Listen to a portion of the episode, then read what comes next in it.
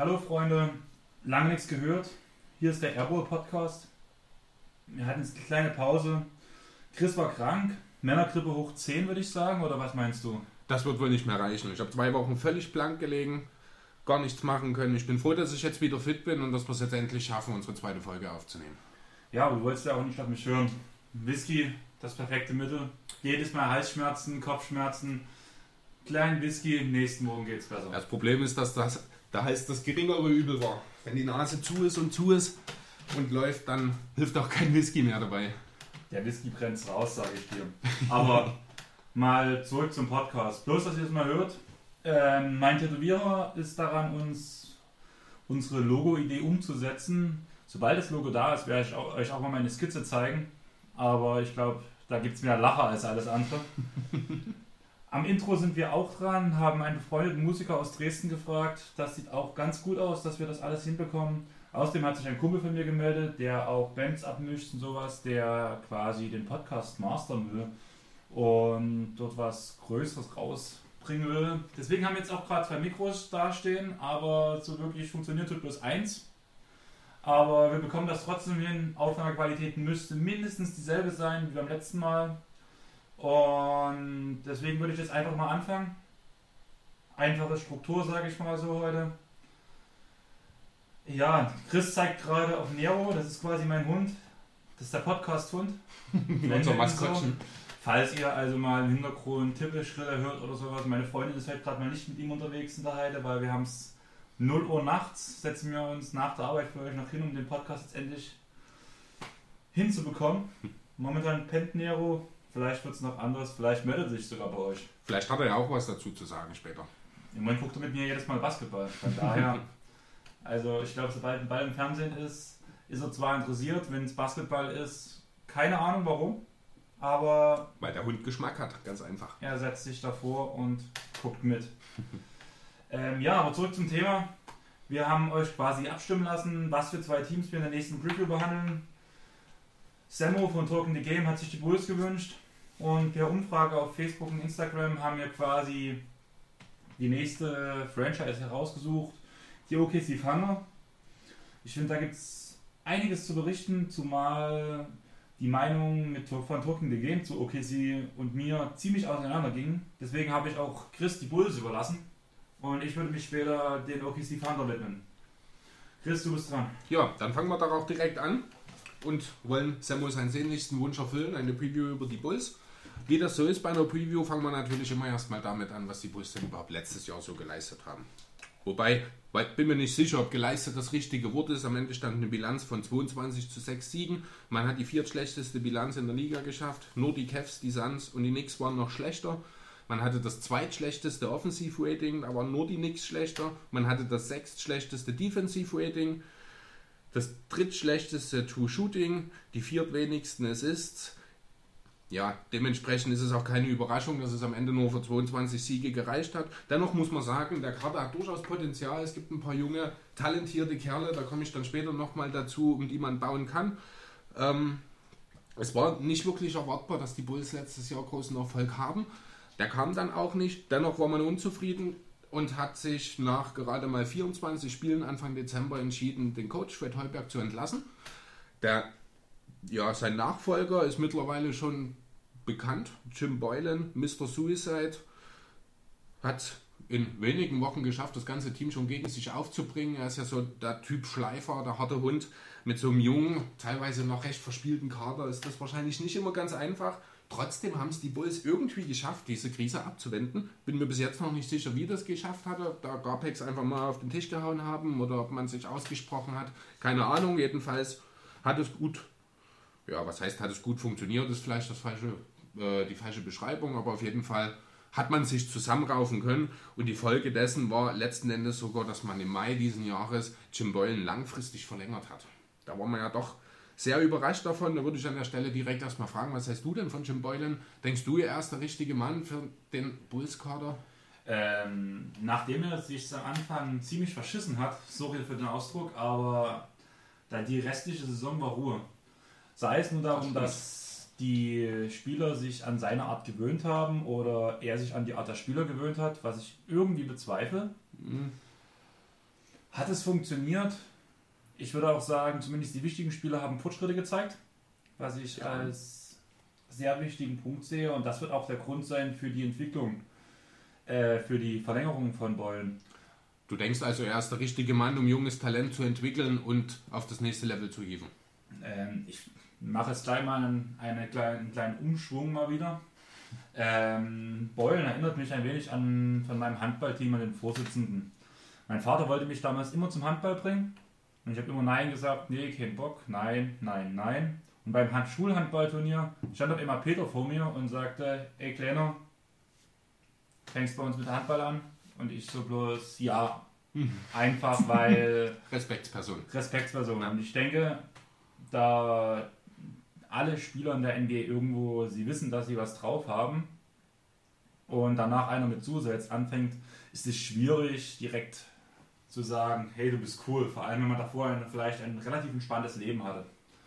Was ich mir bei Heuburg als Players-Coach, wie man ihn immer nannte, gut vorstellen konnte. Das ist durchaus möglich. Ja. Nachdem er den Respekt vor den Jungs hatte, könnte ich mir gut vorstellen, dass es danach bergauf ging, vor allem als die Spieler gemerkt haben, hey, das bringt was. Und dadurch Du, ja. du denkst also, es waren einfach Anpassungsschwierigkeiten, weil da gewissermaßen zwei Welten aufeinander getroffen sind, die sich erstmal aneinander gewöhnen mussten. Und als das dann quasi abgeschlossen war und das Gröbste hinter sich war, hat man sich zusammengerauft und als Team angefangen zu arbeiten sozusagen. Auf jeden Fall. Ich meine, was gibt es? Ähm, einen krasseren Trainerumschwung von Players Coach zu einem Schleifer. Das ist richtig, ja, allerdings. Gut, ich meine, die Vertragsverlängerung, die er dann im Mai bekommen hat, ist definitiv auch ein Zeichen für das, was du jetzt gesagt hast. Denn wenn es nicht funktionieren würde, hätte man ihm sicherlich keinen neuen Vertrag gegeben, auch wenn man nach wie vor Zweifel daran haben kann. Aber ich bin mir sicher, die Bulls, ja, hätte nicht gedacht, dass ich den Satz so schnell mal sage, aber wissen, was sie tun. Ja, gut, letzten Endes, also wie gesagt, ist er mit einer Bilanz von 5 zu 19, hat er sein erstes Spiel begonnen, hat die Saison dann beendet mit, 17, mit einer Bilanz von 17 zu 41. Das macht dann insgesamt eben die 22 zu 60 Siege. Ähm, ja, das rein vom Sportlichen. Es gab einen wichtigen Trade letztes Jahr auch in Chicago, den hat man mit den Washington Wizards eingefädelt. Dabei hat man zwei Spieler nach Washington geschickt. Zum einen Chapari, they don't pay players to play defense Parker. Ich denke, dieses Zitat ist mittlerweile allen bekannt. Der Hometown Hero, den man im Sommer mit großen Pompöse verpflichtet hat, hat man nach weniger als ja, vier Monaten bereits schon wieder, nein, nicht, aber nach einem halben Jahr zumindest dann schon wieder weitergetradet. Mit ihm zusammen musste Bobby Punch in Your Teammates Face Portis auch das Team verlassen. Der ist mittlerweile, ich glaube, in New York gelandet, wenn mich nicht alles täuscht, nach Umwegen. Ähm, Bobby Portis ist der hier bei Washington? Ist der noch dort? Ach nee, stimmt, das war Wendell, der, nach, äh, der in New York gelandet ist. Die habe ich jetzt verwechselt, stimmt. Genau. Dazu haben sie noch einen Second Rounder von 2023 abgegeben und haben dafür Otto Porter und seinen massiven Vertrag bekommen. Der läuft jetzt noch zwei Jahre und über 56 Millionen Dollar. Sehr ordentliches Gehalt für einen Rollenspieler, aber ich muss ganz ehrlich sagen, ich bin ein Fan von der Art von Otto Porter. Denke, er ist ein Spieler, der vielen Teams weiterhelfen kann. Und auch jetzt in der Situation, in die er hier jetzt reingesteckt wurde, kann ich mir schon vorstellen, dass das eine sehr sinnvolle Addition letztes Jahr gewesen ist.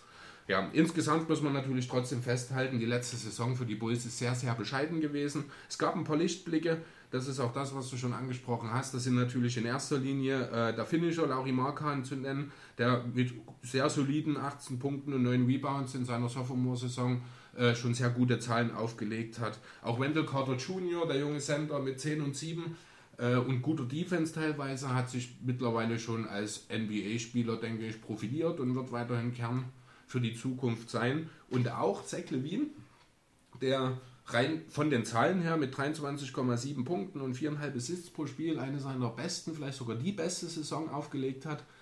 Ähm, ja, das ist natürlich ist er immer noch ein recht ineffizienter Shooter, aber für seine Verhältnisse war es sehr gut. Ich glaube sogar die zweiteffizienteste Karriere, äh, Saison seiner Karriere gewesen. Jetzt bekommt er noch Hilfe im, äh, in Form der Off-Season-Moves, auf die ich gleich komme. Vielleicht ist ja da auch nochmal ein Effizienzsprung, wie eben auch bei Mark Hannon zu erwarten. Wer weiß. Ja. Festzuhalten gilt auf jeden Fall der Kern für die Zukunft, der steht, um die es aufzubauen gilt. Und da kommt dann auch schon die Free Agency ins Spiel, wo man versucht hat, um diesen Kern entsprechend aufzubauen und ein einigermaßen schlagfertiges Team aufzusetzen. Ja, fangen wir doch mit dem Draft an. Man hatte zwei äh, Picks dieses Jahr im Draft. Man hatte durch die viertschlechteste Bilanz sogar eine 48-prozentige Chance, äh, unter den Top 3 oder Top 4 zu picken. Am Ende ist es Nummer 7 geworden. Man war allgemein sehr enttäuscht in Chicago. Am Ende ist es Kobe White geworden. Ob man da unbedingt enttäuscht sein muss, finde ich nicht unbedingt. Komme ich gleich nochmal darauf zurück. Ich würde erstmal noch kurz auf den anderen Pick eingehen. Das ist Daniel Gafford.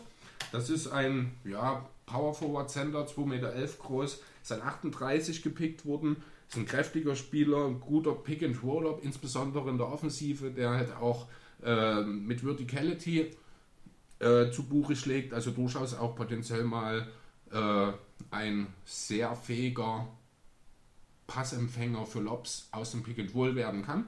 Denke, da hat man einen ganz guten ja, Spieler auch gezogen, hat sicherlich kein Potenzial, Star zu werden, kann aber auf jeden Fall ein Rollenspieler in der Liga werden, ein sehr produktiver. Denke auch, dass er schon in dieser Saison äh, seinen Einfluss haben kann und aufgrund der, des, der Kadertiefe wahrscheinlich sogar haben muss.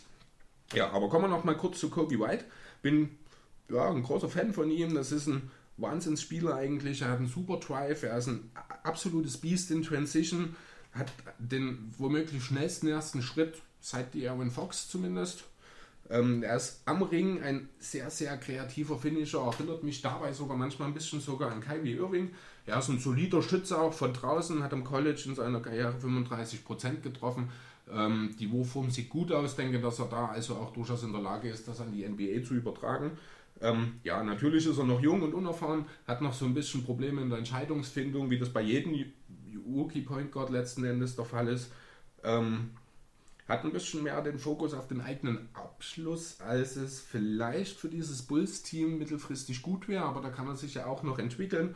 Ähm, ja, auch defensiv sieht er sehr, sehr gut aus. Er hat super physische Voraussetzungen, er ist engagiert, er geht um, äh, um Blöcke herum, das funktioniert alles gut. Also hier ist wirklich Kobe White für mich einer, der definitiv Starpotenzial in dieser Liga hat, auch wenn er vielleicht am Anfang ein bisschen Anpassungsschwierigkeiten haben wird, denke ich, haben die Bulls hier wirklich alles richtig gemacht mit diesem siebten Pick und auch mit Daniel Gafford an 38.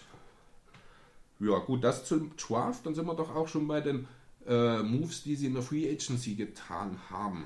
Da kommen wir erstmal kurz zu den Spielern, die die Bulls verlassen haben. Da ist in erster Linie natürlich erstmal Robin Lopez zu nennen, der sich seinem Bruder in Milwaukee angeschlossen hat aber jetzt mal ehrlich, ganz fett, oder? Die zwei zusammen. Ich, ich würde die liebend gern in einem Matchup gegen die Sixers beide als Starter sehen. Wo dann wirklich vier Türme dort im Frontcourt stehen und sich bekriegen. Das wäre bestimmt ein tolles Bild. Ich würde lieben gern mit den beiden einfach mal im Fahrstuhl stehen. Ja, das würde mir schon reichen. Das stimmt allerdings. Sollte nur kein Maskottchen in der Nähe sein, weil sonst gibt es Tote.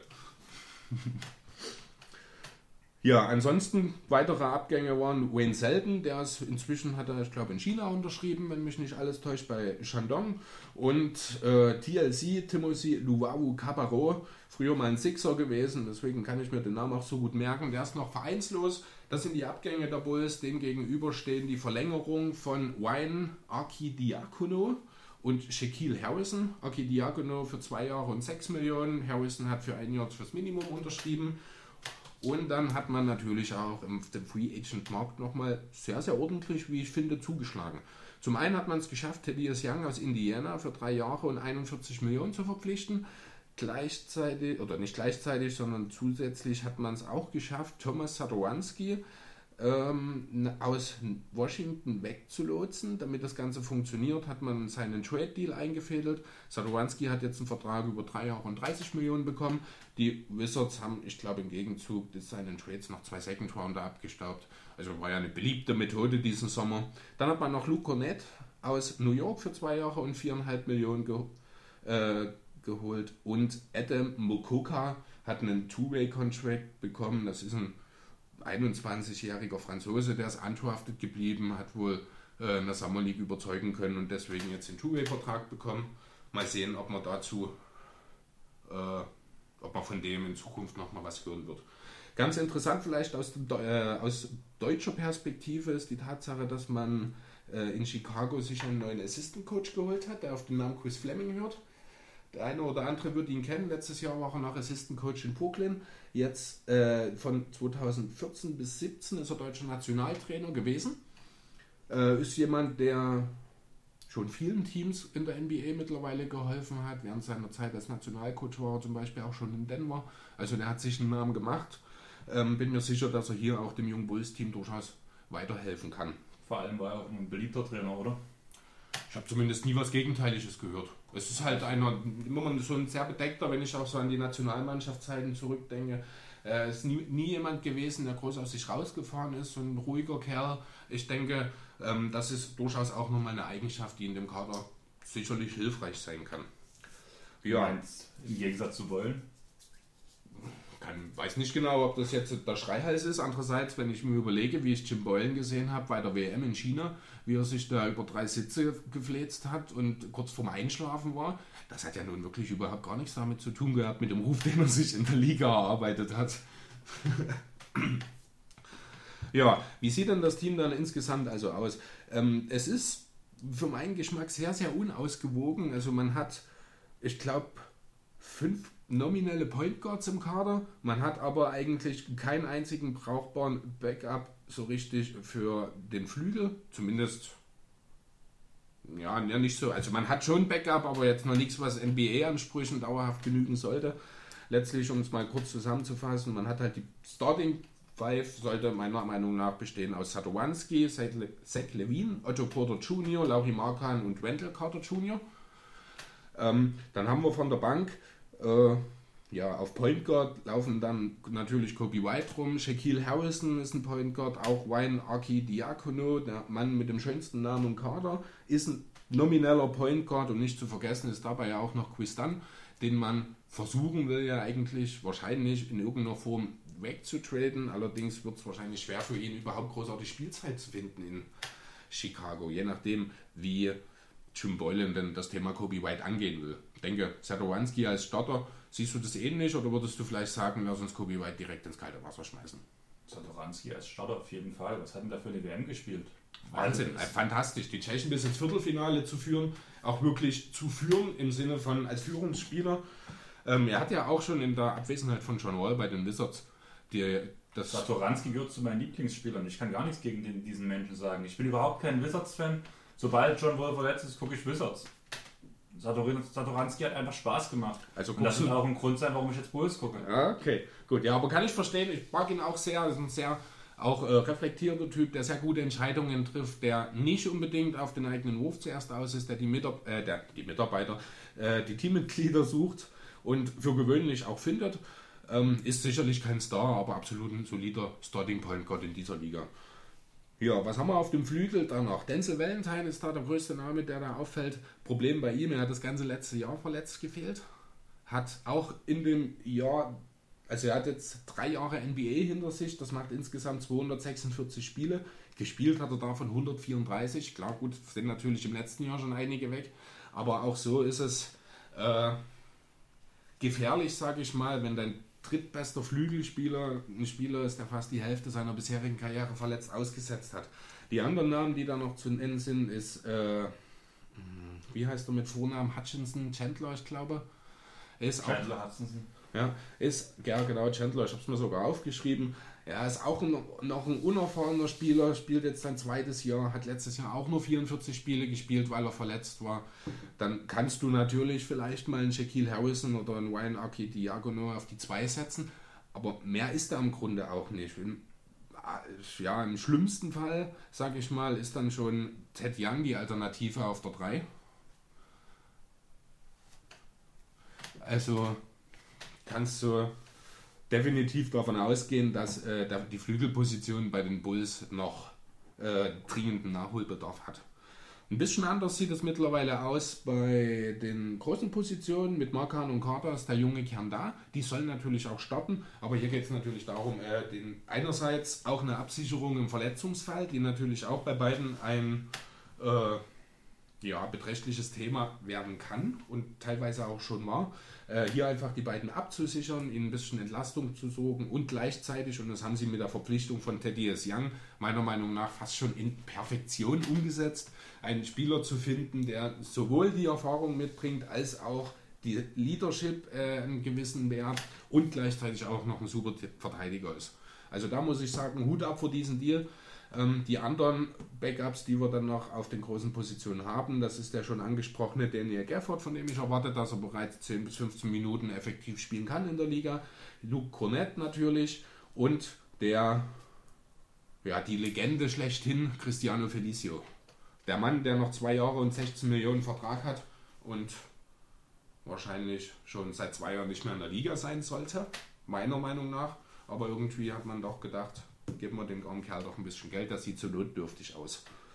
Ja, wie gesagt, also alles sehr unausgewogen, ein klarer Fokus, äh, also ein klarer äh, ja, Fokus in Richtung Point Guard hier noch.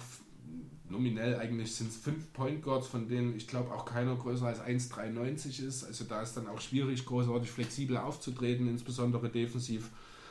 Ähm, da kann man vielleicht noch was machen. Insgesamt muss ich dann noch sagen, ist es eine gute Offseason gewesen der Bulls. Man hat die Problemzonen, die sich äh, in diesem Team aufgetan haben, erkannt und angefangen, diese zu beheben. Das geht natürlich los auf der Point Guard äh, was das Playmaking angeht. Man hat für die Zukunft sich aufgestellt mit Kobe White. Man hat mit Satowanski für sofort äh, wirklich sinnvolle Hilfe bekommen. Was man vielleicht bei ihm und auch bei Young nochmal dazu sagen sollte, sind ja beides Dreijahresverträge, die äh, nur zwei Jahre garantiert sind. Also hier hat man sich auch die Flexibilität mitwahren können.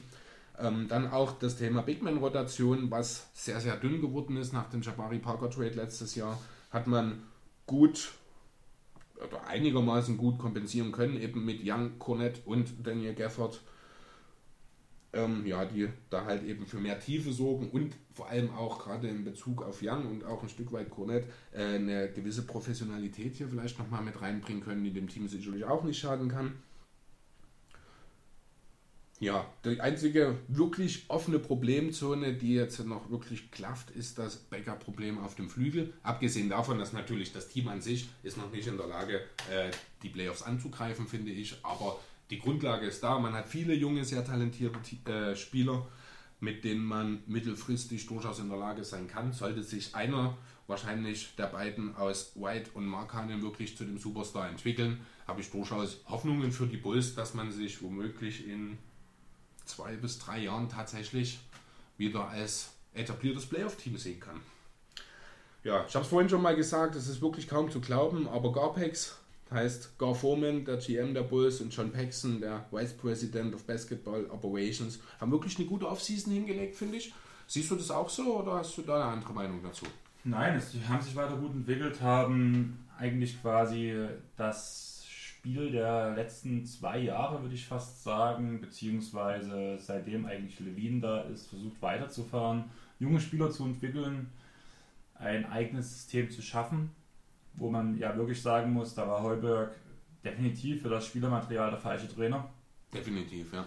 Und das war der nächste Schritt in die richtige Richtung. Und ich denke, bei den Bulls wird es ganz gut weitergehen. Ob es in den nächsten drei, vier Jahren für die Playoffs reicht, wage ich irgendwie noch zu bezweifeln, weil ich bei den Bulls das ähnlich sehe wie bei den Knicks. Dann kommt wieder der Gedanke, jetzt können wir. Mhm. Das macht viel verkehrt, macht viel falsch. Und ich denke, das wird zum großen Problem. Das kann ich mir vorstellen, ja, das ist möglich. Ich habe irgendwie das Gefühl, dass bei den Bulls wirklich ein Umdenken stattfindet. Ich kann dir nicht genau sagen, wo es herkommt.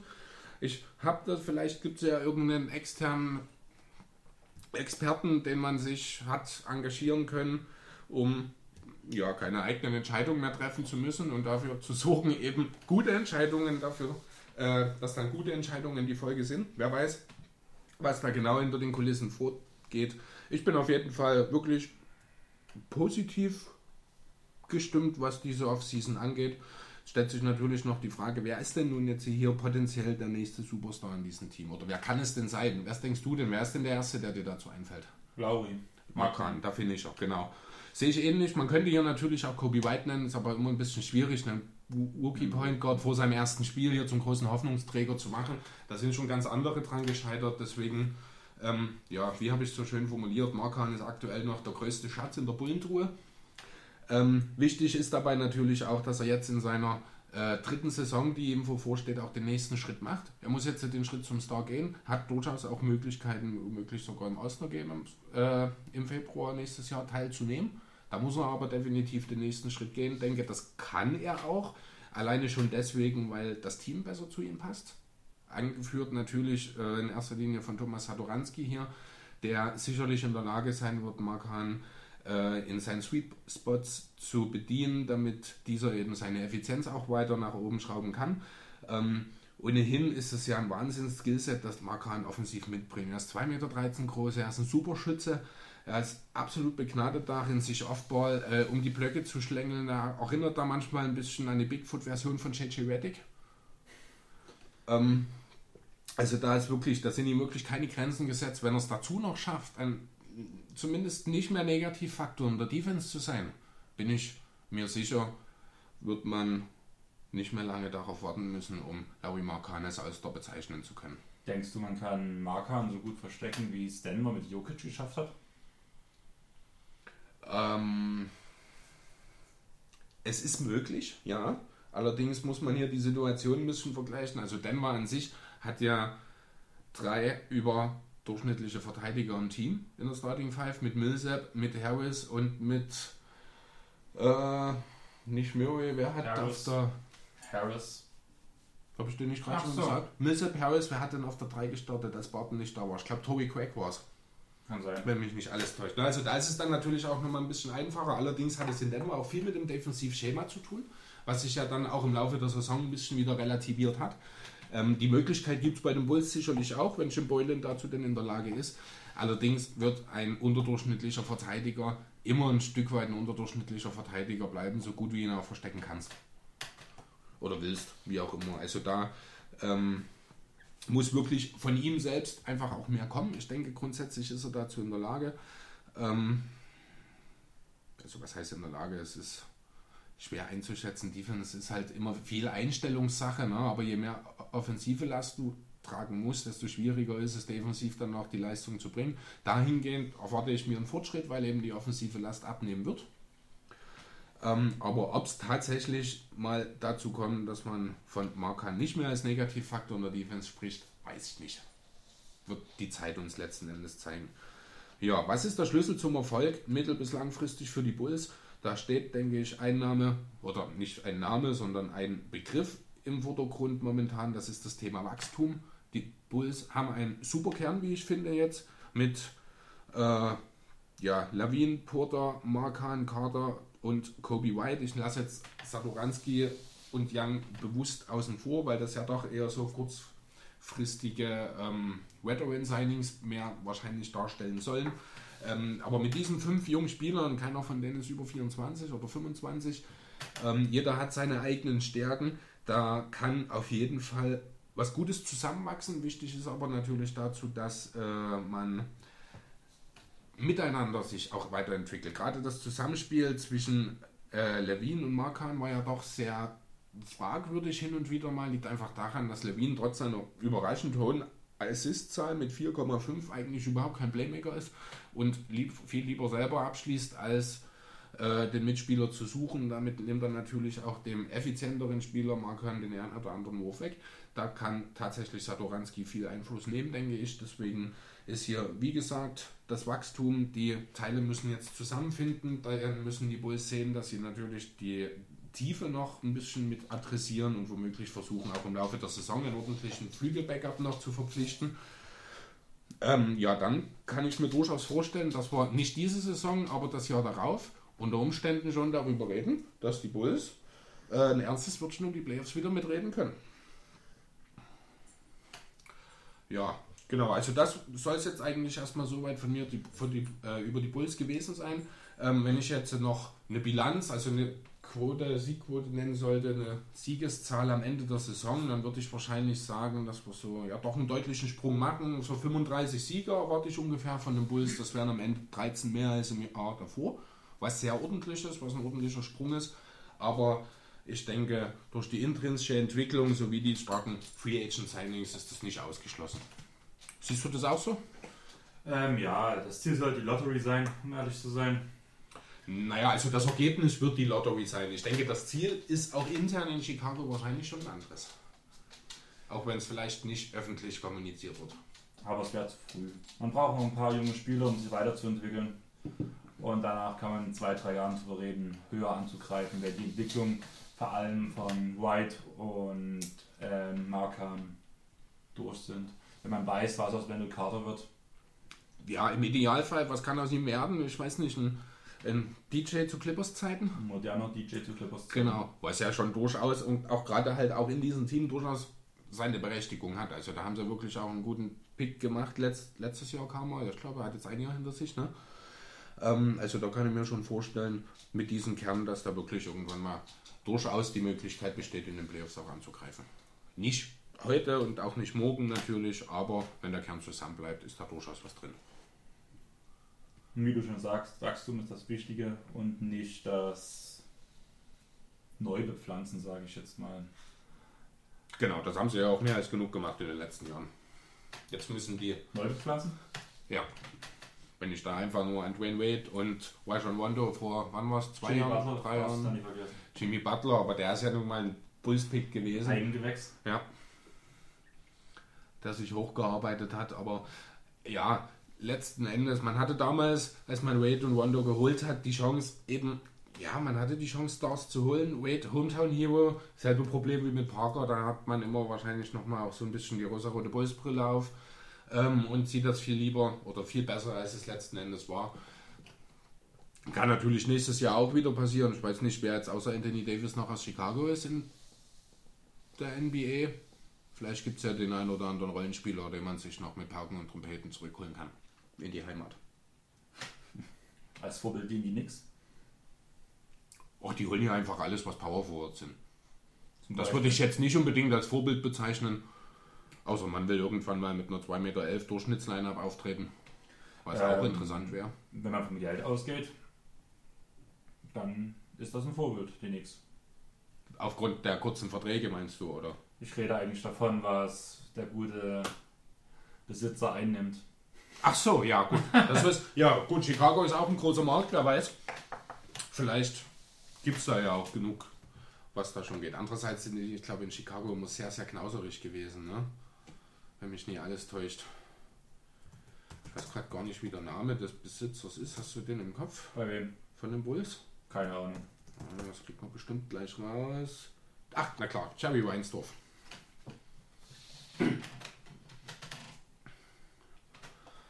Hast du jetzt noch was oder soll ich, einsteigen? Bin, also ich bin soweit eigentlich für mich durch. Wenn du keine Ergänzung mehr zu dem Thema Bulls hast, können wir gerne mit den Sander Die weitermachen. Bulls waren vor Satoranski für mich ein rotes Tuch, was ich nie angehoben habe. Also, nein. Okay, gut. Dann belassen wir es dabei. Ich denke, das Notwendige ist auch dazu gesagt. Von daher gebe ich gern das Wort jetzt an dich, um ein bisschen über die Oklahoma City Thunder zu reden. Dann Oklahoma, das neue Heim quasi, jetzt schon seit zwei oder drei Jahren von Dennis Schröder. Ja, letzte Saison ist man gestartet mit hohen Erwartungen. Man hat gesagt, auch, auch aufgrund der Vertragsverlängerung mit Paul George und den guten Defensivspezialisten wäre man das einzige Team, was den Houston Rockets und den Golden State Warriors Paroli bieten könnte. Was dabei rauskam, war eine Saison mit vielen Auf und Abs. Man hatte einen 5-Siege Winning Streak. Im Anschluss ging es zu irgendwelchen kleineren Franchises, wo es dann auf einmal, auf einmal vier Niederlagen in Folge hagelte. Und das ist eigentlich eine ganz schöne Beschreibung für die Saison der Thunder. Auf und ab. Niemals, Stag niemals Stagnation, aber man hätte es quasi mit einem Börsenbild ver- verbinden können. Dazu kam noch, dass ähm, der gute Andrew Robertson das komplette letzte Jahr ausgefallen ist. Ja, im Angriff macht er nicht viel her, aber in der, gerade in der Verteidigung war es einer der wichtigsten, beziehungsweise der wichtigste, hinter Paul George vor allem. Tony Allen 2.0. So ähnlich, ja. Wobei ich denke, dass Robertson zumindest den Layup noch einigermaßen gut kann. Ja gut, das mag sein, dass er da ein bisschen eine bessere Quote als Tony Allen hinlegen kann. Das ist nicht schwer. Das schaffen wahrscheinlich sogar wir. Allgemein haben die Guards viele Rebounds gesammelt, die Center wenig. Was aber auch geplant war. Was geplant war, aber um den schnellen Fastbreak einzuleiten. Aber ob es im Endeffekt der richtige Weg war, keine Ahnung. Ich bin nächstes Jahr extrem auf Adams gespannt, ob dieses System weitergefahren wird oder ob wir jetzt äh, von Adams eine Saison sehen mit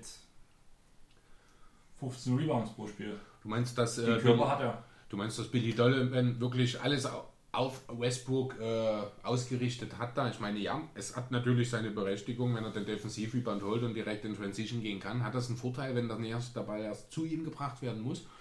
Ähm, du denkst, das wird komplett auf über den Haufen geworfen, sage ich mal, und man geht wieder in Richtung, ich sag mal, klassisches Rebounding. Ähm, ich sag mal so, ich komme dazu später. Okay. Aber ich glaube, genau diese Frage wird die Zukunft von Donovan in Oklahoma beschäftigen. Mhm. Das ist meine Meinung dazu. Aber jetzt erstmal, man hat die Saison als Platz 6 abgeschlossen, hatte 49 Siege, 33 Niederlagen, musste im Endeffekt danach gegen die Trailblazers ran. Wie es ausging, weiß jeder. Buzzerbeater von Damian Lillard. Ein ganz, ganz schlechter Wurf. Ein ganz, ganz schlechter Wurf, den er trotzdem mit einer paar 60-prozentigen Wurfquote in den Spielen nimmt. Von Ich glaube dieser sogar Entfernung. mit hundertprozentiger Wurfquote in dieser Serie. Wenn Das nicht alles kann fünf, sein. von fünf oder sechs von sechs lange Dreier. In Ich hatte Serie bloß den Sander. Saisonverlauf gesehen. Mhm. Da war er bei paar 60 Prozent mit eben diesem Wurf. Auch schon sehr ordentlich. Und ja, man sagt immer, Steph Curry wirft vom Logo. Ich glaube, da steht Damian Lillard nicht gerade weit dahinter. Ja, ein enttäuschendes Ende. Die Blicke von George und Westbrook in der Pressekonferenz waren eindeutig. Gerade noch gefeiert, dass George verlängert hat. Schon will er weg. Kurz nach dem Paul George Day übrigens, den der äh, Bürgermeister der Sander, offiz- äh, der Sander nicht, von Oklahoma. City natürlich, äh, offiziell ausgerufen hat, am Tag, als er seinen Vertrag verlängert hat. Ein Jahr und ich weiß nicht, drei, vier Tage später oder sowas, kurz nachdem man das erste Mal den Paul George Day gefeiert hat, war er dann auch schon wieder weg. Genau. Auf jeden Fall erster Abgang quasi. Das wäre jetzt ja nun schon die Fortführung. Erster Abgang war Paul George. Der Trade war mit den Clippers halt. Alle wissen es. Wir haben schon drüber geredet. Meine Clippers haben da ganz schön abgesahnt. Ich bin der Meinung trotzdem, dass es für vor allem für ähm, Oklahoma ein sehr guter Trade war. Man hat Gallo bekommen, nur noch ein Jahr Vertrag. Man hat mit Shea einen ähm, All-Rookie First Teamer bekommen. Man hat Picks von 2021 bis 2026, beziehungsweise die Pick Swaps dazu bekommen. Dazu kam noch der Miami-Pick von 21 und 23, wobei der letzte ähm, Top 14 protected ist. Der nächste große Trade war der Westbrook-Trade wo man dafür Pole bekommen hat und die First Round Picks von 2021, 2024, 2025 und 2026, wobei der 21er und der 25er ähm, Pickswaps sind, die aber jeweils eine Protection haben mit Top 4 und Top 20. Und mit diesen ganzen Picks hat man sich quasi eine komplette Schatulle geführt. Immerhin wurde auch noch Jeremy Grant nach Denver verschifft für einen First Rounder, wo man sagt, Übrigens danke an Torben de Game. Immerhin habe ich von ihm die ganzen Werte halt herausgehört, sage ich mal so, als, wir den, als ich den Pod gehört habe. In den nächsten fünf Jahren haben die Thunder 17 Picks bzw. Swap-Rechte, um den besseren Pick zu erhalten. Wahnsinn. Das ist ein Betrag. Ich glaube, da wird äh, Philipp davon träumen damals. Ich glaube, wir hatten dasselbe in Second Roundern. Ist noch gar nicht lange her. Ja, aber Second Round braucht keiner. Wenn nicht gerade Draymond Green bei rauskommt. Ja, das ist natürlich dann so eine von Mhm. diesen großen Ausnahmen. Aber ja, das waren die zwei großen, beziehungsweise die drei Trades. Würdest du sagen, es ist noch viel passiert in Oklahoma? Ist überhaupt noch was passiert danach? Ähm, Nach dem 20 nicht mehr wirklich, oder? Nicht mehr wirklich, aber Nicht- würdest du sagen, noch ungefähr dasselbe Team wie letztes Jahr? Ungefähr? Mm, Naja, ungefähr. Sicher nicht. Die beiden Stars sind weg. Quent ist weg. Das sind schon mal 60% der Starting Five, die das Team verlassen haben. Abrines ist nicht mehr da. Ähm, ich glaube, Raymond Felton ist mittlerweile auch Free Agent. Free Agent, ne? Hat noch kein neues Team. Genau, dazu kommt Andre Robertson mehr oder weniger als Neuzugang dazu. Gallinari ist neu, Paul ist neu. Also so richtig gleiche Team würde ich das jetzt nicht mehr bezeichnen. Unbedingt. Ich fand halt einfach, es war so extrem ruhig um die ganze Sache Oklahoma, dass man das auf, vor allem auch aufgrund der zwei großen Trades gar nicht mitbekommen hat, dass das Team einen ganz schönen Umschwung erhalten hat. Wie du schon sagtest, Alex Aprilis ist weg. Jetzt kam vor kurzem in einem Euro Hoops Interview, dass er mit Mental Healthy Probleme hatte, wovon aber die Thunder gar nichts wussten. Das ist danach erst quasi in Spanien rausgekommen, wo er jetzt mittlerweile mit, zusammen mit Mirotic zusammen bei Barcelona spielt. Dann ist Tyler Davis, wurde quasi gegangen lassen. Er hatte einen Two-Way-Contract letztes Jahr und spielt jetzt nur noch in der G-League für OKC. Ähm, Javon Evans ist zu, als Free Agent zu den Warriors gegangen. Wie du schon sagtest, Felton ist ähm, quasi immer noch Free Agent. Ähm, Paul George ist quasi gegen Shea und Gallo gekommen. Jeremy Grant ging nach Denver. Dante Graham wurde gewaved und spielt jetzt bei den Hornets. Cabarro ging, wurde während der Saison halt zu den Bulls getradet, hat aber immer noch kein neues Team. Genau. Markeith Morris ist zurück nach Detroit gegangen, was ich sehr interessant fand. Patrick Patterson wurde gewaved und zu den Clippers, darüber haben wir auch schon geredet. Und Russell Westbrook halt. Houston gegen Chris Paul. Das sind alle Abgänge. Geblieben sind Dennis Schröder, Steven Adams, Abdel Nader, Andrew Roberson, wo auch die Frage ist, wann und vor allem wie kommt er zurück? Was würdest du sagen? Ich, ich weiß es nicht. Also er hat jetzt, ich glaube, hat er die komplette letzte Saison ausgesetzt? Das war die komplette war? Saison. Also er hat auch am Anfang nicht ja. gespielt. Gut. Er hat ähm, sich, glaube in der Preseason schon verletzt. Okay, was war denn das überhaupt für eine Verletzung? Ich habe das jetzt das ganze Jahr, ich, der Name fiel immer mal wieder. Das Knie war verdreht. Also was genau Phase war, keine Ahnung. Das ist schon zu lange her. Hm. Ich habe bloß noch die Spielszene im Kopf, wie er landet, ohne Gegnereinwirkung und das komplette Knie verdreht. Okay, ja gut, keine Ahnung. Also offiziell gibt es ja, ich glaube, noch keine äh, neue Info, wann denn da mit einem Comeback zu rechnen ist, oder? Bis jetzt nicht. Ich habe ähm, fast vor allem heute die, die letzten 5, 6 Folgen von Locked on Thunder gehört, wo auch das Thema quasi Roberson aufgegriffen wurde, wo sagt, es gibt noch kein Comeback. Okay, ich sehe es jetzt hier, entschuldige bitte, äh, die linke Patellasehne hat er gerissen. Okay. Genau, also hier ist jetzt auch, ich gucke gerade mal, ob es hier irgendwo einen Hinweis gibt. Targeted a return to action in preseason, aber missing the entire season. Achso, das ist nur ein vor, vom letzten Jahr, vom letzten Jahr eine genau. Zusammenfassung, die ja vor drei Wochen geschrieben wurde. Also hier gibt es auch scheinbar nichts Aktuelles. Hier können wir nur schauen, wann es denn tatsächlich dann dazu kommt, dass er wieder da ist. Ich denke, helfen würde den Sander auf jeden Fall, insbesondere mit seiner absurden Defense.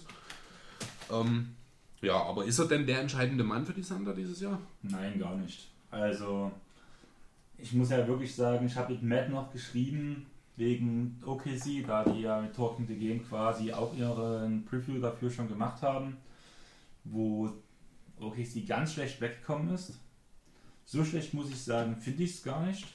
Vor allem, wenn man bedenkt, dass sowohl die, dass beide Stars quasi beide weg wollten was man daraus gemacht hat, ist eigentlich ganz okay. Klar, der Chris, dass man jetzt Chris Paul mit seinem großen Vertrag noch auf der Payroll hat, ist nicht gerade positiv, aber ich bin trotzdem der Meinung, dass man auch Chris Paul noch irgendwie verdienen kann und wenn es ein ähm, ich komme gerade nicht drauf. Chris, hilf mir. Ich weiß nicht, was du meinst. Rausschmeißen. Ach, wenn du äh, eine Stretch ein Stretchwave meinst du? Nein, kein Stretchwave, das will keiner. ja, das, für den Vertrag okay. sicher nicht, weil dann bezahlst du wirklich noch acht Jahre oder sowas an ihn. Ja, ich meine einfach davon, wenn, wenn beide quasi. Äh, du meinst eine Vertragsauflösung? Vertragsauflösung. Das, hat, genau. das wird aber auch teuer. Der hat einen Vertrag noch, was jetzt, vier Jahre, 160 Millionen. Bezahlen aber die Sander ihm locker 140 Millionen aus. Kann ich mir nicht vorstellen, dass das passieren wird. Aber Chris Paul will spielen und Chris Paul will nicht für OKC spielen. Aber Chris Paul wird spielen für OKC? Äh, schon alleine deswegen, weil die besten Deals, die die Sander bekommen werden, erst ab Mitte Dezember verfügbar werden, wenn die Free Agents wieder gedealt werden können. Bis dahin auf jeden Fall. Ich Aber kann mir auch nicht vorstellen, dass er die Saison in Oklahoma beendet. Ja, wir machen erstmal mit dem nochmal zurück zum Thema. Ähm, Hamidou Diallo wurde, ähm, hatte noch Vertrag. Was aus dem Jungen wird, weiß auch keiner. Ansätze, vor allem im Dunking, wurden gezeigt, mehr, aber, mehr aber leider auch nicht. Ähm, Deontay Burton, Terrence Ferguson, für mich einer der wichtigsten Spieler im Kader, vor allem von den Rollenspielern.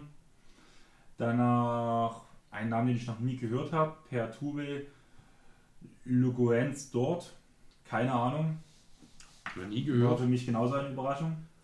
Dann hat man halt Shea und Gallo unter Vertrag.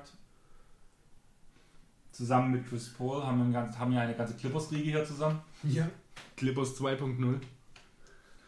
Dann hatte man noch ähm, Darius Basley geholt, quasi im Trade.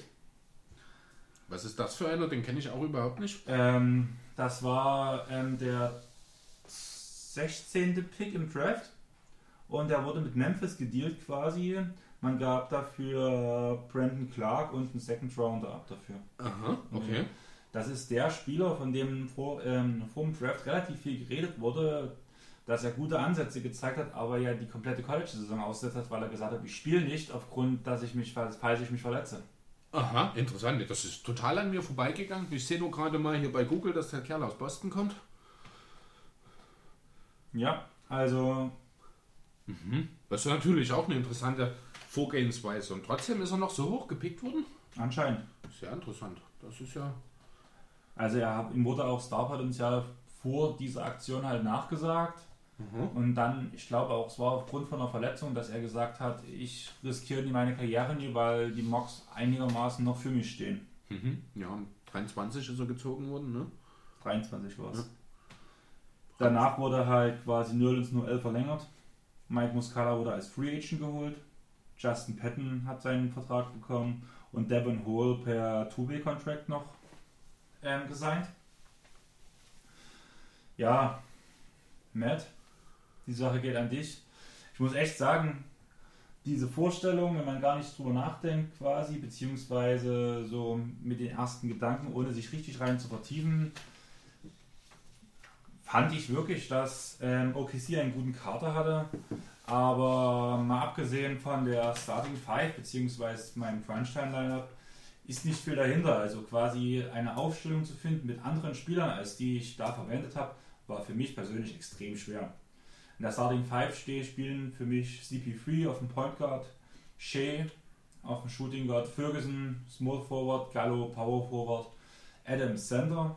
Dabei muss auf jeden Fall eine riesengroße Waffe sein, das Pick-and-Roll-Spiel Paul und Adams.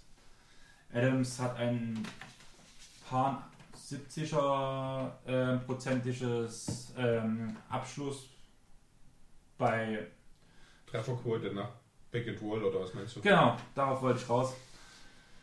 Was ich sehr interessant fand, es gab halt quasi einen Bericht bei ähm, Locked on Thunder, wo darin vorkam, dass halt eigentlich fast alle Game-Winner logischerweise von Westbrook bzw. von George genommen wurden. Und darauf wurde hin ausgespielt, wer jetzt den Buzzerbeater quasi nehmen soll. Das war direkt die letzte Folge. Und bei allen Buzzerbeatern, die Adams in seiner Karriere in der NBA genommen hat, hat er eine 91-prozentige Trefferquote.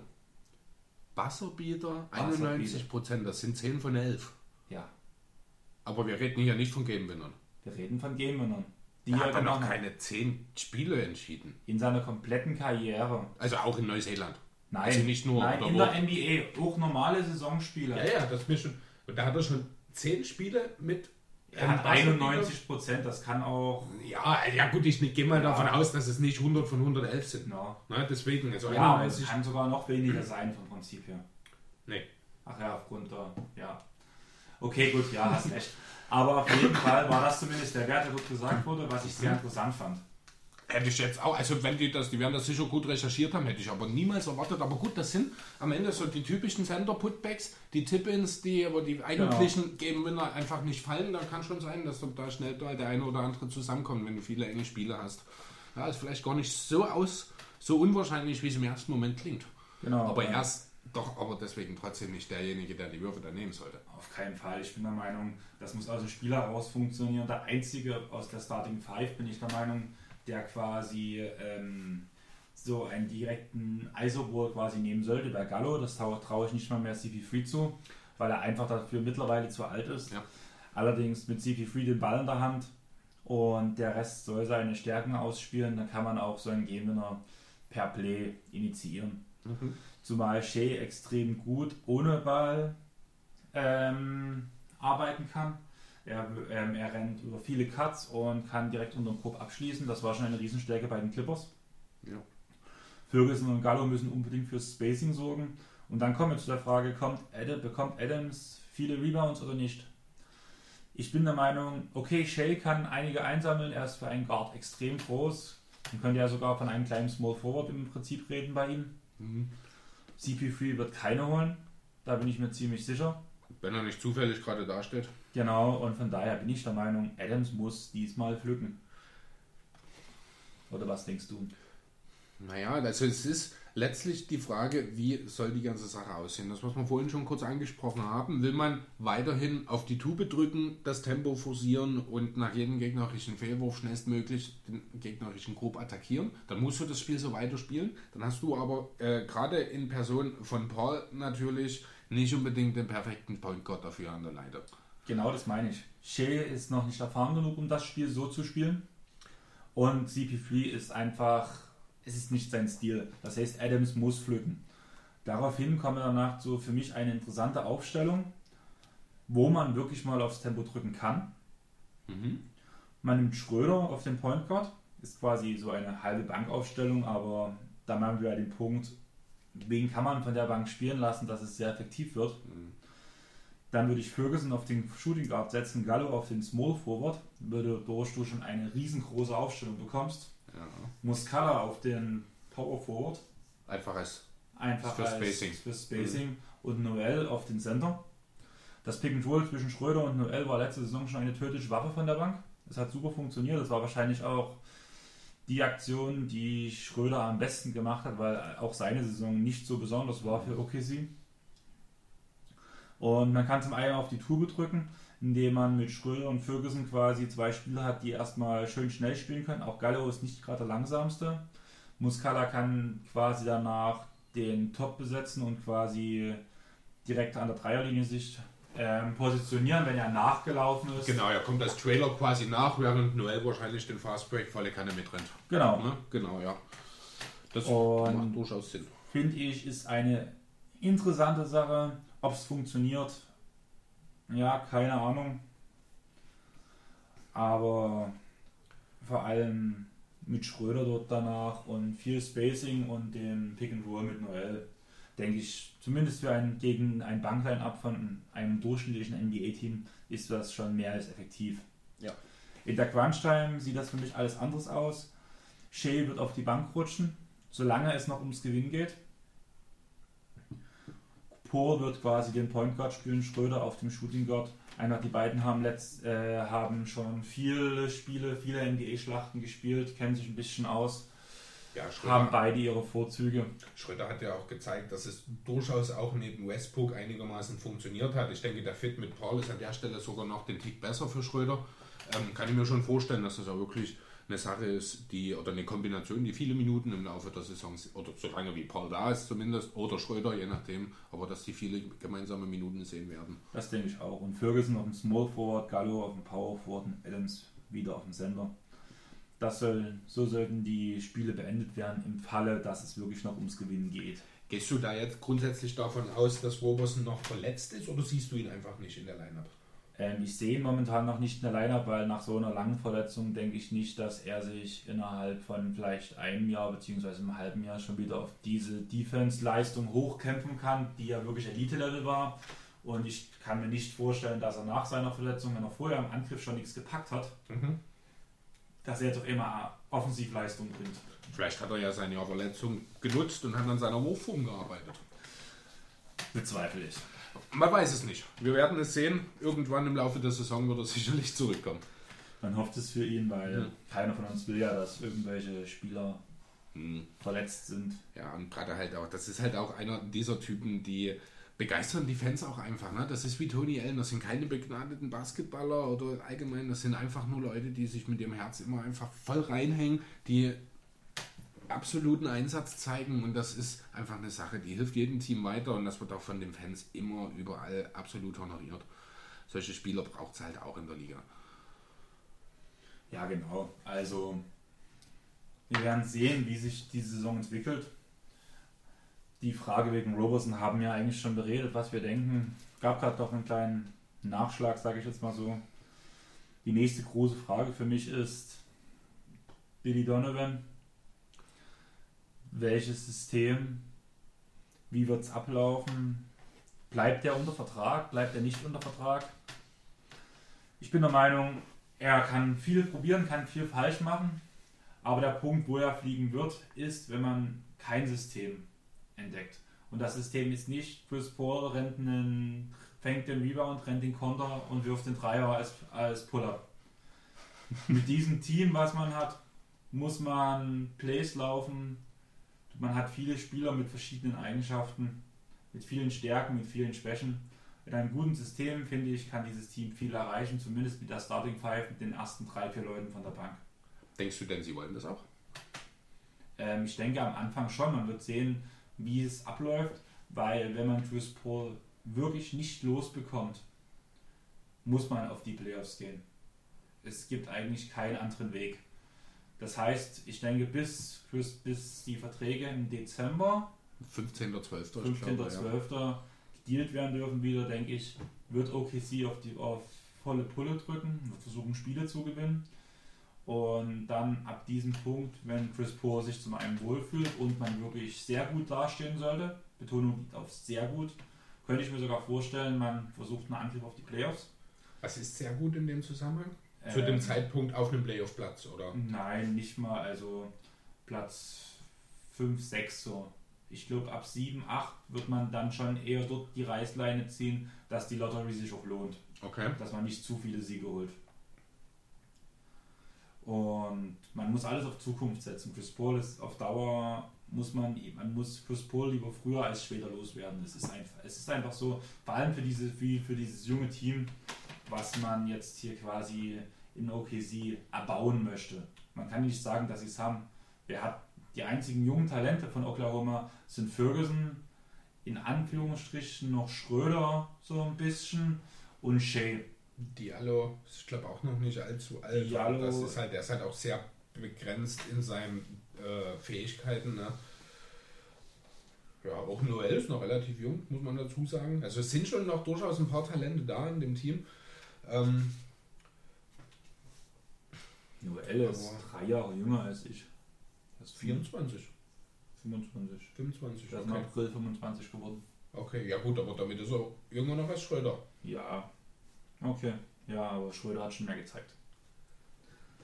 Ich glaube, Schröder hat es auch einfacher am Anfang in der Liga.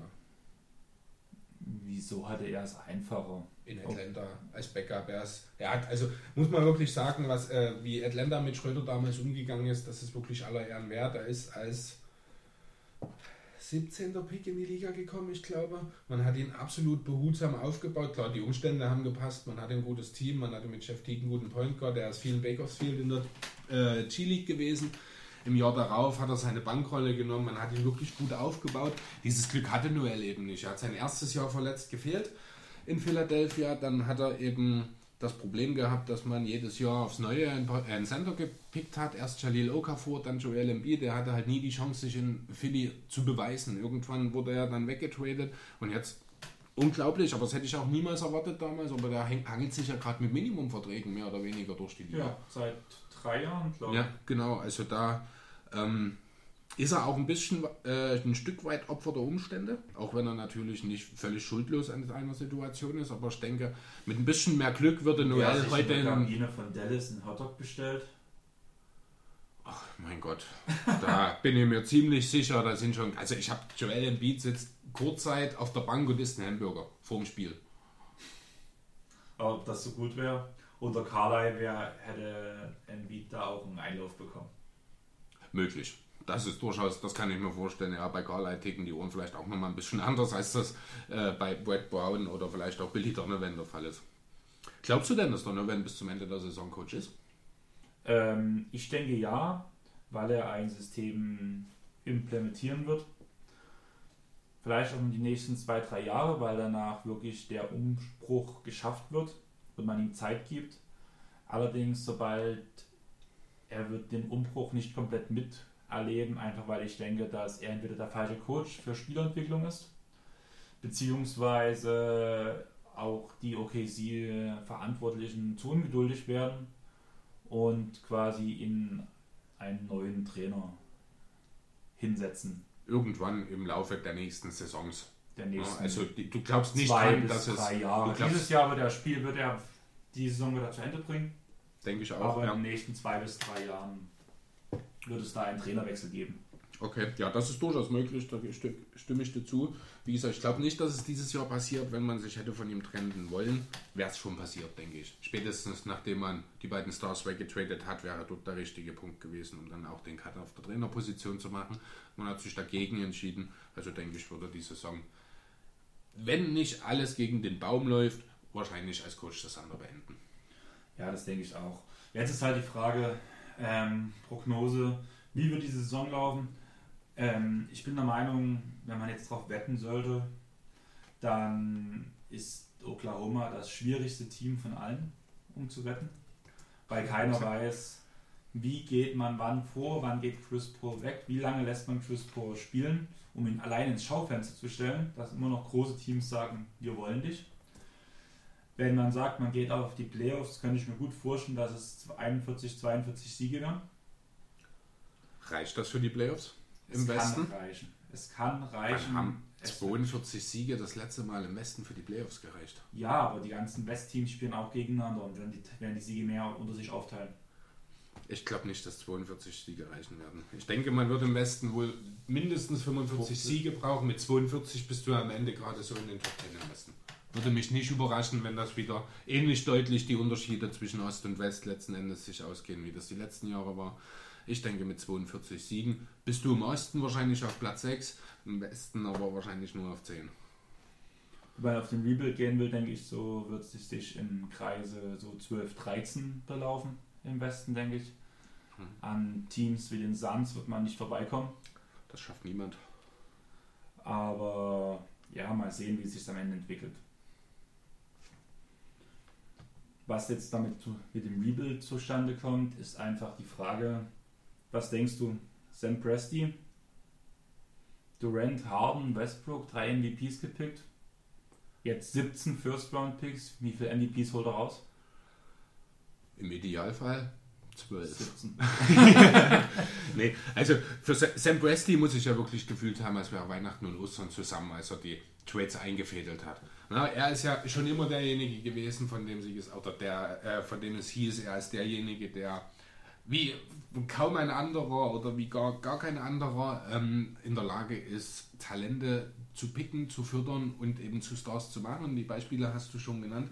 Jetzt hat er diese riesengroße Schatztruhe voller Picks ähm, mit denen er sich austoben kann. Ich denke, da wird mit Sicherheit zwei oder drei absolute Stars. Ob sie das dann natürlich auch bei den Sander sein werden, ist eine andere Frage. Aber ich denke, da diese Talent, dieses Talent hat Presti nicht verloren. Da wird einiges dabei sein, was er pickt, wo sehr, sehr viel Talent und eine sehr, sehr große Rolle in der Liga später mal rauskommen wird.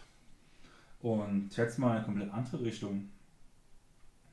Sieb- Wir haben vor uns von 17 Picks bzw. Swap-Rechten geredet. Was denkst du, wie hoch stehen die Chancen, dass diese Picks nicht genutzt werden, sondern vertradet werden? Vielleicht sogar noch in dieser bzw. nächster Saison, um wieder ganz oben anzugreifen. Thema Washington Beal zum Beispiel. Und wenn im Laufe der Saison vielleicht auch noch ein paar Teams merken, ah, das funktioniert bei uns nie, Stars sind unzufrieden, vielleicht sind auch ein paar Stars verletzt, wo man dann sagt, naja, wollen sie jetzt lieber loswerden? Ein kompletter Umbruch mit diesen Picks, um das Team aufzubauen, um Schröder, um Paul, um Gallo, um Adams, die man alle schon unter Vertrag hat. Ähm, also ich bin mir ziemlich sicher, dass nicht alle Picks, die aktuell in der Schatztruhe sind, am Ende der Saison noch da sein werden. Das liegt in erster Linie daran, dass ich davon ausgehe, dass es einen Hall Trade gibt und die Sander dort drauf zahlen müssen. Deswegen denke ich, dass einer davon, wahrscheinlich auch wirklich nur einer davon, dort schon drauf gehen wird. Ähm, ansonsten darüber hinaus Ähm, Gibt es natürlich verschiedene Möglichkeiten, klar, aber der Kern, den du jetzt bei den Sander hast, ähm, streichen wir Paul mal raus, denn ich denke, wir sind uns einig darin, dass er die Saison nicht in Oklahoma beenden wird, oder? Also gehen wir, nehmen wir den jetzt einfach mal aus der Betrachtung wenn raus. Wenn es extrem gut laufen sollte, könnte ich mir sogar vorstellen, dass er die Saison bei den Thunder beendet. Er zeigt nochmal eine gute Saison, kommt vielleicht in die Playoffs, kann der in Playoffs Akzente setzen und ab dem Punkt wird er gedealt, einfach weil man mehr rausholen kann. Aber du musst auch bedenken, ich glaube, Gallinakis Vertrag läuft aus. Genau. Ja, das wird, der wird nicht billig. Also wenn man jetzt dieses Jahr eine gute Saison spielt, heißt das ja im Umkehrschluss, Galinawi ist weitestgehend verletzungsfrei durchgekommen. Ja, also ich denke, dieser das. Zusammenhang, der ist unbestreitbar wahrscheinlich. Ähm, das wiederum heißt, er wird sich seinen neuen Vertrag sehr gut bezahlen lassen. Sollten die Sander das machen? Ich denke nicht. Chris macht gerade Pause. Nero schläft neben uns und liegt jetzt auf dem Rücken, alle Viere von sich gestreckt. Faszinierend, wie man so schlafen kann. Und Kunst. Während wir neben ihm reden. Und interessiert es null. Ja klar, der hört uns zu. Ich meine, er schläft dabei ein. Gute Nachtgeschichte. Wer weiß. Wenn es funktioniert. Nee, aber ansonsten, wie gesagt, also um nochmal auf die Picks zurückzukommen. Ähm, natürlich wird man sich darüber im Klaren sein, dass man mit, was waren 17 Picks bzw. Swaps und äh, in fünf Jahren, ähm, die kannst du nicht alle vertun. Also es sind ja alles nur First Rounder, ne? Da sind ja die Second ja. Rounder noch gar nicht mit dabei, die da potenziell dazukommen, was ja mindestens fünf voraussichtlich sind, tendenziell wahrscheinlich auch ein paar mehr. Ähm, von daher wird da definitiv irgendwo irgendwas getradet. Sei es beispielsweise, ich glaube nächstes Jahr sind es schon mal gleich vier in, in einem Sommer äh, First Rounder, die sie haben. Da kann man zum Beispiel auch im Zweifel, wenn man den einen äh, äh, College-Spieler hat, den man unbedingt will, dann nimmt man vielleicht auch mal einfach zwei oder drei davon in die Hand und tradet nach oben. Ja, das genau. sehe ich eher noch äh, als Trade-Masse im Sinne dieser Picks als der Jagd nach dem Star, weil ich nach wie vor der Meinung bin, dass dieses Team, auch wenn es den Star bekommt, nicht in der Lage ist, ganz oben anzugreifen. Ich meine, letztes Jahr hatte dieses Team noch zwei Stars und war deutlich besser als dieses Jahr und sie sind in der ersten Playoff-Runde ausgeschieden. Es lief auch unglücklich. Also das mag sein, aber ähm, wie oft lief es denn schon unglücklich für die Sander in den letzten Jahren? Ist es noch Unglück, wenn sich das immer wiederholt? Wahrscheinlich nicht.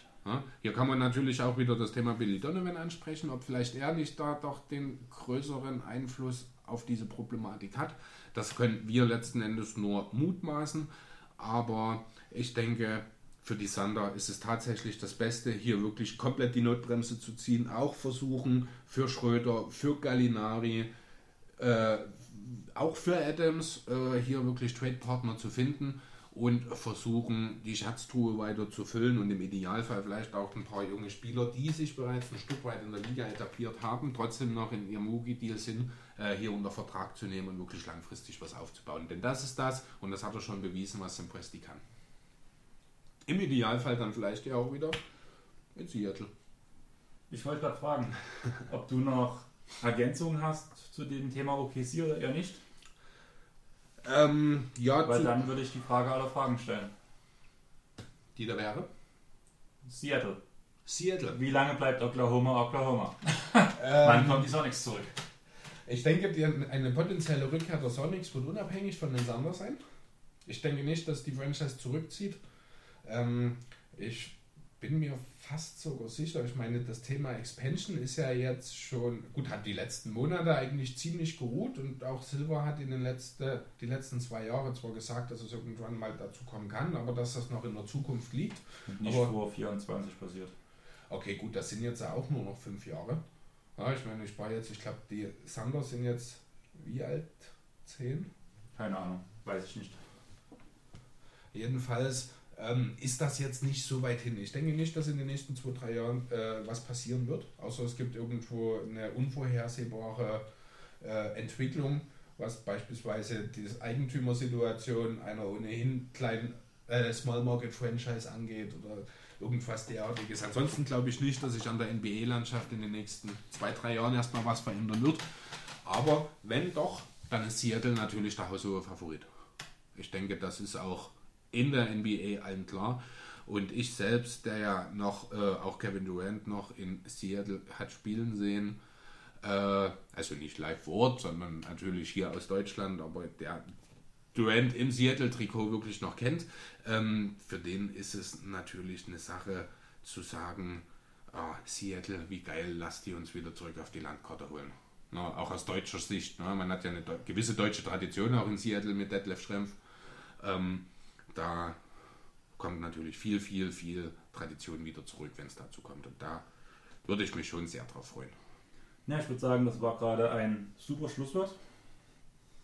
Hast du noch was oder denkst du, wir sind durch? Ja, also mit unseren Grundthemen, die beiden, die sind wir durch. Ich bin überrascht von uns, sehr positiv muss ich sagen. Wir sind gar nicht so viel abgewichen wie sonst.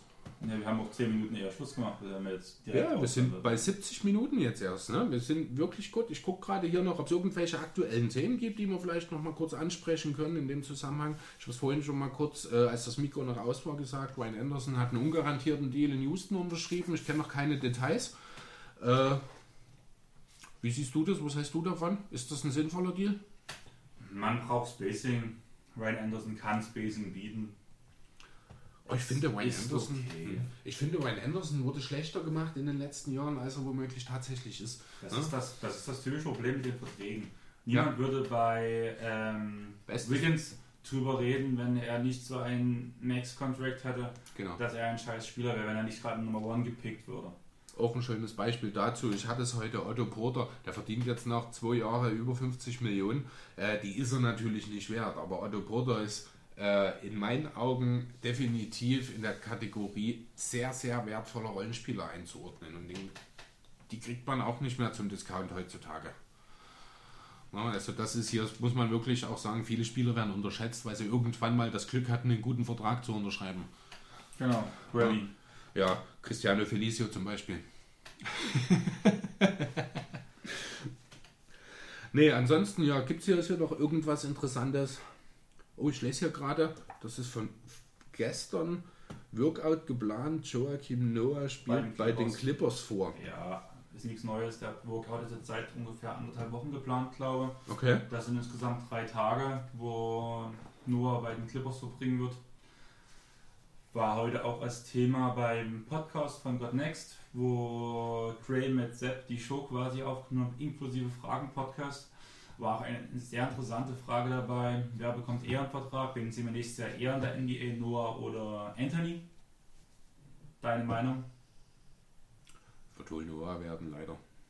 Ich sag's ich wirklich, wirklich ungern, aber. Ich sehe es nicht als leider. Ich war auch meine Meinung. Trey und Sepp beide so reagiert. Bei Noah haben wir schon gesehen, dass er die Rolle unter Kleinen ansetzen kann und was er vor allem für eine Leistung da bringen konnte. Die 42 Spiele in Memphis waren genial. Das stimmt allerdings. Und das haben wir bei Anti noch nicht gesehen. Mhm. Und von daher werden wir sehen. Ich denke, wir werden beiden nächste Saison sehen. Ich hoffe es. eher und Anthony denke ich erst während der Saison, wenn Leute merken, dass sie auf der Position noch eine Baustelle haben. Ich bin immer noch der Meinung, wir hatten es schon mal, ich glaube, ich habe es in unserem ersten Podcast nicht angesprochen, aber ich würde ja Mello wirklich, wirklich gerne in Philly sehen. Als Bankscorer. Entweder wir hatten es in der Pause oder wir haben davor drüber wir, geredet. Wir haben auf jeden Fall drüber geredet, genau. aber ich glaube nicht während der Aufnahme. Ne? Ich ähm, war ja schon damals so mein Punkt, Bankscoring in Philadelphia ist ein Problem. Mello könnte ein Teil der Lösung sein. Er kann natürlich auch das genaue Gegenteil sein. Ähm, ja, also ich bin mir nicht mehr ganz so sicher, ob er wirklich noch ein Team findet. Ich bin ja ein Carmelo Anthony-Fan, seit er 2003 in die Liga gekommen ist. Ich finde es sehr, sehr schade. Es bricht mir das Herz, das zu sehen, was jetzt aus ihm wird. Aber ich habe das alles schon mal mit Allen Iverson durchgemacht. Von daher äh, kenne ich die ganze Thematik schon. Aber du hast gerade Memphis angesprochen. Da würde ich dir gerne noch eine Frage stellen. Was glaubst du denn, wie es mit Iggy weitergeht? Man hat sich ja jetzt geeinigt, dass er dem Team fernbleiben darf und man weiter auf der Suche nach einem Trade ist aber man will ihn ja partout nicht entlassen, weil man unbedingt einen Gegenwert für ihn haben will. Die Alternative soll wohl angeblich ein potenzielles Karriereende sein. Was glaubst du, wie geht die Sache aus? Ich habe keine Ahnung. Das Thema wurde auch heute bei God Next angesprochen. Du sprichst gerade quasi, wir reden genau über die Themen gerade, die heute auch bei God Next beredet okay. wurden. Und da habe ich es nicht mal gehört. Und bei I saß ich genauso kopfschüttelnd. Also schon meine Podcasts meistens auf Arbeit müsst ihr wissen. Und saß ich kopfschüttelnd da und wusste einfach nicht, was ich zu Iggy sagen soll. Ich habe keine Ahnung. Ich würde mir eigentlich wünschen, dass er dem Team weiterhilft. Gerade die jungen Spieler, den jungen Spielern ein Vorbild ist, was eigentlich Iggy die letzten Jahre eigentlich für so viele Spieler und allgemein Menschen, Fans war. Und nun so eine Farce abzuspielen, bloß weil man nicht bei seinem Wunschteam ist, finde ich echt traurig. Zumal auch bei ihm die Einstellung sein müsste, zu zeigen, wenn er noch eine Saison spielen möchte, ja, ich ziehe jetzt bis Dezember durch, zeige, was ich drauf habe und dass die anderen Teams echt was für mich bieten können. Nee, das, das, da muss ich dir ein Stück weit widersprechen, da bin ich total auf seiner Seite. Er muss definitiv niemandem mehr irgendwas beweisen. Er ist mehrfacher Champion, er ist Finals MVP, er ist äh, All-Star mehrfacher. Ähm, ihm geht es jetzt nur darum, das Beste aus seiner Karriere noch zu machen, wenn er die Möglichkeit bekommt. Das wird in Memphis nicht äh, passieren, da müssen wir nicht drüber reden. Man hat in Memphis ihm aber auch, und das finde ich auch gut und missverständlich gesagt, du wirst sie nicht entlassen. Wir wollen entweder, dass du getradet, also dass wir dich traden können, oder du sitzt halt im Zweifel deinen blöden Vertrag bis zum Ende der Saison bei uns aus. Und wenn du dann nicht auftauchst, dann ist das eben so. Dann hast du 15 Millionen für dich gekriegt, so ungefähr. Ähm, das ist letzten Endes auch sein gutes Recht, das so zu machen. Klar, es ist nicht die feine Art, aber ähm, sind wir mal ehrlich, es ist auch nicht die feine Art gewesen, wie die Warriors ihn halt geschasst haben. Ja, aber da, im Endeffekt kann Memphis nichts dafür. Memphis auch kein, Ja, doch, schon. Sie haben aufgenommen. Ja, ja. sie haben einen Pick dafür gekriegt, ne? aber ähm, sie hätten es letzten Endes auch nicht machen müssen. Ja, aber Iggy war für mich immer so der Sportsmann, so das Vorbild, der Vorzeigesportler, wie Thema Benehmen, Thema mit Bankrolle umgehen, wo man früher viel mehr geschafft hat. Und Fall. irgendwie wird gerade mit dieser Phase das Bild von Iggy aus meiner Sicht zerstört. Ja, das, also da, äh, da bin ich nicht ganz so dramatisch, was das angeht. Ich, gut, ich muss äh, habe da vielleicht auch noch ein bisschen die Fanbrille auf. Ich bin ja jemand, der auch so ehemalige Sixers im Laufe ihrer Karriere ein bisschen verfolgt. Iggy gehört da natürlich dazu. Da ist also auch äh, meine Zuneigung ihm gegenüber vielleicht ein bisschen höher vom Grund her als bei dir.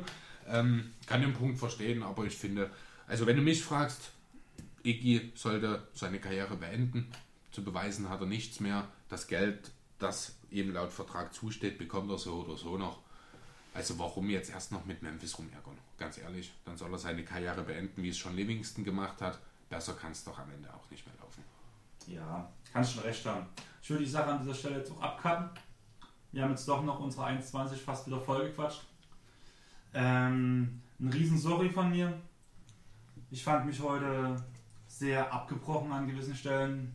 Ihr müsst auch sehen, dass ich gestern quasi aufgrund der Umfrage und ich das kurze Team genommen habe, ähm, gestern Nacht bis um zwei, glaube ich, gesessen habe nach meiner 8-Stunden-Schicht, um die nötige Recherche zu machen. Und dann bin ich direkt aufgestanden, hatte heute noch quasi eine Besichtigung von unserer Wohnung, weil einfach unser Vermieter unsere Wohnung verkaufen wird. Es steht fest, dass wir weiter wohnen können, aber dadurch musste hatte ich halt quasi einen Termin, musste zeitig aufstehen. Dann bin ich acht Stunden arbeiten gegangen und von hier aus, wo ich nach Hause kam, stand Chris quasi direkt vor der Tür. Ich hoffe, ihr verzeiht mir das. Ich verspreche euch, das nächste Mal wird es besser. Ich glaube, wir versprechen beide, dass der nächste eher kommt. Ja, noch so eine lange Pause kommt hoffentlich nicht zustande. Und ich würde mir einfach noch wünschen, wie ich schon angesprochen habe, wir hatten jetzt die letzten Teams quasi euch erfragt, was wollt ihr? Guckt mal auf Facebook, guckt mal auf Instagram, Airball. Ihr werdet es finden. Haben leider noch nicht so viele Likes. Zeigt uns einfach, dass ihr uns seht. Wir hatten jetzt nach der ersten Folge über 100 quasi Hörer. Das sollte nach oben gehen. Wir müssen weitermachen. Chris, willst du noch was sagen oder wollen wir die Sache hier abkapseln? Nein, ich denke, für heute haben wir genug gesagt. Ich freue mich auf die nächste Episode. Es hat wie immer Spaß gemacht. Mal sehen, was wir uns für das nächste Mal einfallen lassen, ob wir wieder zwei Teams machen oder ob wir eine andere Idee haben. Mal schauen. Bis dahin wird noch die eine oder andere Idee uns in den Sinn kommen. Bis dahin wünsche ich euch allen noch viel Spaß. Ich hoffe, ihr hattet genauso viel Spaß beim Zuhören wie, wie, wie wir beim Reden. Und bis dahin, macht's gut. Ciao.